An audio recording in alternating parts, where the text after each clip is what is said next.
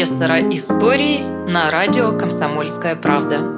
Иркутская история богата событиями и именами. Знаменитые путешественники, писатели, ученые, архитекторы, чиновники – все они составляли славу города на Ангаре. Я расскажу вам о некоторых страницах из богатого прошлого нашего города.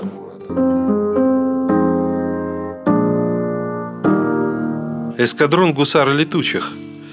Я продолжаю наш рассказ о том, как иркутяне защищали Россию во время наполеоновских войн. Даже в годину бедствий боялось правительство царское вооружать простой люд, боялось оставить хозяев безработников, помещиков без крестьян. Но что могут указы и рескрипты самодержца, когда отчизна в опасности, и на защиту ее поднялся весь народ? Им ли потомков землепроходцев в стороне стоять от общей беды? Перед самой войной в России было сформировано дополнительно 6 драгунских, 11 мушкетерских и 6 егерских полков. В их состав вошли сибирские части, 5 эскадронов, 6 мушкетерских батальонов и 2 егерских. Сибиряками же доукомплектовывались Серпуховской, Арзамасский, Оренбургские драгунские полки, Брестский, Кременчугский, Нишелодские мушкетерские полки. Перед кампанией 1812 года в русской армии служило 27 тысяч сибиряков. Каждый 27-й рекрут из Иркутской губернии – и хотя далека была Сибирь от тех мест, где шла война, во всех ее городах, в том числе Иркутске, денно и ношно думали о том, как помочь армии и жителям разоренных неприятелям поселений. Харинские буряты передали тысячу лошадей для армии – Среди мещан и цеховых Иркутска проводилась подписка. В одном любопытном документе того времени значилось «Иркутские мещане, воодушевляясь ревностью к пользам государственным и любовью к Отечеству, по убеждениям собственным чувств своих на всеобщее вооружение ополчившиеся для отражения врагов Отечества нашего, при настоящих обстоятельствах всякой по мере сил и возможностей приносят в пожертвование». Дальше шел перечень фамилий и взносов. Жертвовали гласные купцы, работники Тельминской суконной фабрики, крестьяне. Военный историк Богданович, автор фундаментальной трехтомной истории Отечественной войны 1812 года, использовавший все доступные по тем временам источники, так оценил вклад сибиряков в разгром Наполеона. Несмотря на отдаленность их губернии от театра военных действий, они приняли посильное участие в доставлении средств к защите империи. Высочайшим манифестом 1 июля повелено было с сибирских губерний вместо рекрутов собрать деньгами с каждого по 2000 рублей. Но вслед за тем сбор этих денег был отменен, чтобы не обременить жителей Сибири, и повелено сделать рекрутский набор. Как сибирские губернии не могли принять деятельного участия в обороне государства, то жители их были приглашены к добровольным пожертвованиям деньгами – Говорят, будто бы бродячие тунгусы, услышав, услышав уже два года спустя о занятии французами Москвы, готовились отправиться на ланях против Наполеона. Под данным Богдановича, всего сибирские губернии сдали 300 тысяч рублей золотом и серебром пушниной. Вот еще один интересный факт.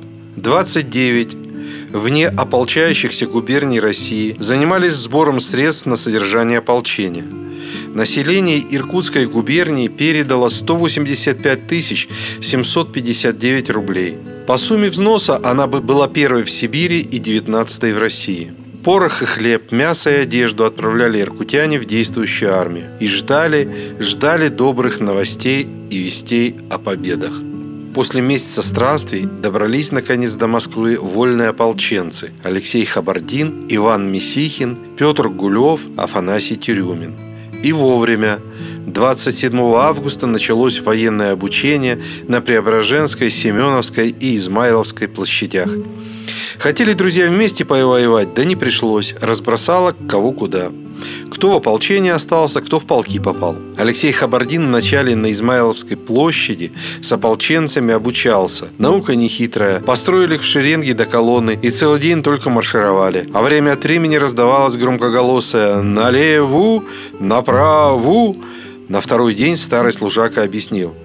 «Батюшка наш, Михаил Илларионович Кутузов обучать премудростям военным велел просто. Не то время, чтобы застаиваться. Первый приступ к обучению есть тот, чтобы вперить в новообранцев намертво знание своего места в шеренге и в ряду. Ружьем учить, только на плече нести оное, заряжать и действовать штыком. Остальному пуля, пуля дура да сабля вражеская научит. В учении прошло несколько дней. Так бы и осталось, остаться Алексею в ополчении, да помог случай. Отбирали видных молодцов ловкостью и силой, одаренных в драгунские полки. Хабардин и тем и другим вышел. Обредили его в доспехи, коня дали, на голове шлем блестит, герой. Счастье Хабардину еще раз улыбнулось. Воевать направили не куда-нибудь, а в Иркутский драгунский полк. А что есть драгун? Это легкая кавалерия. Эскадрон к бою, шашки, товсь, и вздыбились горячие кони, и понеслись лавиной вперед, словно смерч настиг вражеские порядки, вмиг перемешав все живое. По расписанию русских войск, расположенных на западных границах России, в начале войны 1812 года сибирские части воевали в разных местах. В первой западной армии, в четвертом пехотном корпусе Селенгинский пехотный полк, в шестом корпусе Томский полк, в третьем кавалерийском корпусе Иркутский драгунский полк, в корпусе генерал-майора Маркова Якутский пехотный полк. А в знаменитом Бородинском сражении на правом крыле русской армии сражался Тобольский и Селенгинский пехотные полки. В центре яростной атаки неприятеля отбивал Иркутский и Сибирский драгунские полки, Томский пехотный – на левом крыле отличился гренадерский сибирский полк. 7 сентября 1812 года началась Бородинская битва. Правым флангом и центром, где стоял Иркутский драгунский полк, командовал Барклай де Толли. Непосредственно центром руководил одаренный генерал, впоследствии герой войны 1812 года Дохтуров. Когда французы во время сражения разгромили левое крыло русской армии, когда погибал Багратион, именно в центре решалась судьба Бородинской баталии. Именно здесь шла ожесточенная схватка за курганную батарею, которой командовал Раевский. Начальник штаба 6-го корпуса Монахтин получил две раны штыком и успел еще крикнуть солдатам перед третьим натиском французов, указывая на батарею «Ребята, представьте себе, что это Россия, и отстаивайте ее грудью». Бородино оказалось в конечном счете великой моральной победой русского народа над всеевропейским диктатором. Именно на Бородинских полях начато было по неимоверно трудно Именно на Бородинских полях начато было то неимоверно трудное дело низвержения Наполеона, которому суждено было совершиться три года спустя на равнине Ватерлоо. Эти слова принадлежат выдающемуся советскому историку, академику Тарли. Приятно сознавать, что неведаемой славой в дни Бородинской битвы покрыли себя воины-сибиряки, а среди них иркутяне. Они были активными участниками сражения. Свидетельство тому – знамена, серебряные трубы, которыми награждались лучшие из лучших. Михаил Емельянович Харитонов служил в составе Иркутского драгунского полка.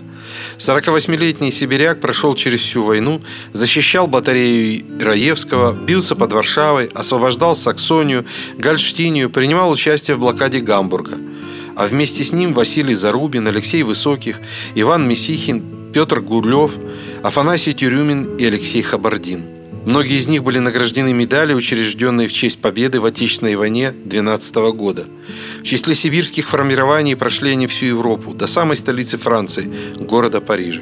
19 декабря 1812 года в Иркутске получен был манифест от 3 ноября, в котором сообщалось об освобождении от французов белокаменной Москвы. На следующий день в городе Иркутске царил праздник. Колокольный звон и пушечная стрельба гремели до самой ночи. Прошло еще два месяца, и новая радостная весть достигла Иркутска. Россия освобождена от захватчиков. Возвращались домой солдаты-победители, воины-герои. Очевидец событий сибирский писатель Иван Калашников расскажет об этом времени в записках иркутского жителя. Справедливо сказал один из знаменитейших современников, что Сибирь не есть колония, но продолжение России до берегов Восточного океана. Руководимые этим чувством иркутские жители по получении в Иркутске манифеста о нашествии Наполеона, когда началось молебствие о спасении России, говоря без всякого преувеличения, плакали как малые, так и большие. Была также весьма трогательная картина, когда вскоре после того отправлялся в действующую армию из Иркутска батальон. Слезы, благословения и молитвы сопровождали защитников Отечества. Весь город сошелся на берег Ангары, через которую переправлялись воины. Взятие Москвы произвело такое уныние, как бы умерли родная мать и отец. При получении известия о взятии Парижа восторг был неописуемый, город торжествовал. Это событие, как сказал я выше, особенно стало народным праздником. Праздник начался церковным парадом. Шествие открыли пять или шесть десятков инвалидной команды, увенчанные за неимением лавров, березовыми, березовыми ветвями. Потом шли казаки, предшествующие трубачами, которые были незадолго перед тем сформированы, производили на трубах невыносимый виск и вой. Затем шел гарнизонный полк и в заключение четыре пушки гарнизонной артиллерии. По окончании молебствия производилась пальба из ружей и пушек. В 1912 году в Иркутске торжественно отмечали столетний юбилей победы русских войск в войне 1812 года. Событие это происходило на Тихвинской площади. Она была украшена цветами, гирляндами. Соорудили специальную арку, через которую во время парада проходили солдаты местного гарнизона. Против собора отремонтировали все дома и улицы. Для публики возвели специальные помосты, чтобы лучше наблюдать за тем, что происходит в центре площади. Большой хор исполнял кантаты в честь победителей. По традиции учащимся местных учебных заведений выдавали книги, а городская дума выделила деньги на стипендию.